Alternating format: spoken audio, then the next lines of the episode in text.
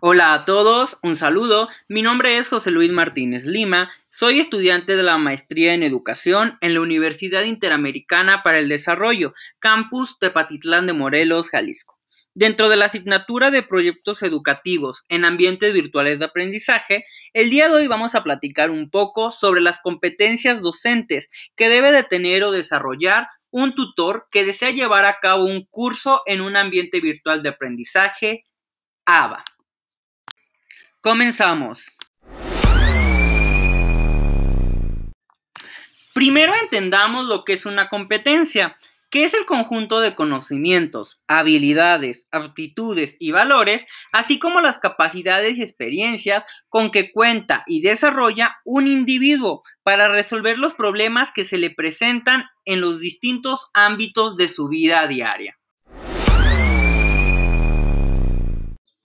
Las competencias pedagógicas se caracterizan por las habilidades en el proceso de enseñanza, la planificación y las prácticas de los contenidos, los conceptos, la capacidad de crear y fomentar un ambiente virtual adecuado, el establecimiento de los roles tutor-estudiante, la interacción y participación de los integrantes, así como la forma de enseñar mediante la pedagogía educativa en los ABA.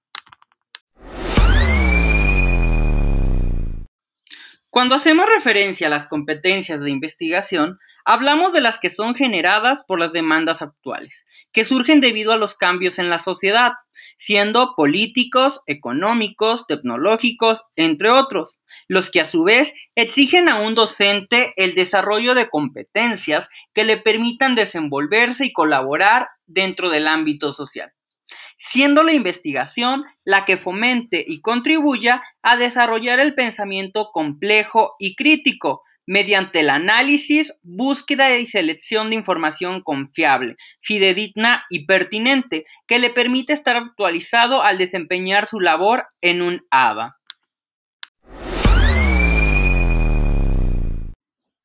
Por último, las competencias evaluativas son aquellas que demuestran la competencia de saber evaluar, saber cómo evaluar, qué se va a evaluar y el uso de técnicas y métodos de evaluación que permitan distinguir los resultados alcanzados por el estudiante a lo largo del proceso educativo, permitiéndole observar el avance que ha tenido. Asimismo, el tutor debe de contar con las habilidades de desarrollar y fomentar la evaluación en los tres momentos de una clase.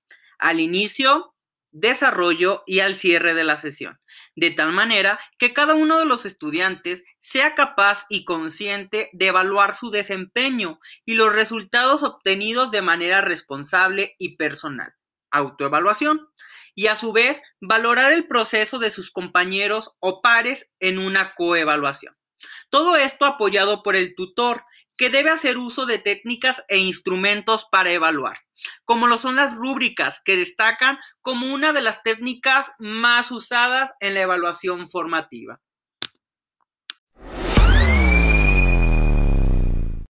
Por último, como conclusión, para el proceso de enseñanza actual, el docente requiere contar con una serie de conocimientos, habilidades y aptitudes específicas que le permitan aprender, adaptarse y desempeñar un buen papel como facilitador o tutor en un ambiente virtual.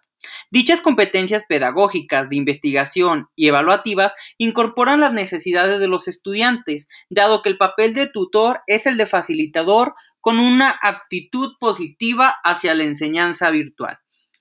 Esto es todo por el día de hoy. Muchas gracias por escucharme, reiterando un cordial saludo. Se despide de ustedes José Luis Martínez Lima. Hasta la próxima.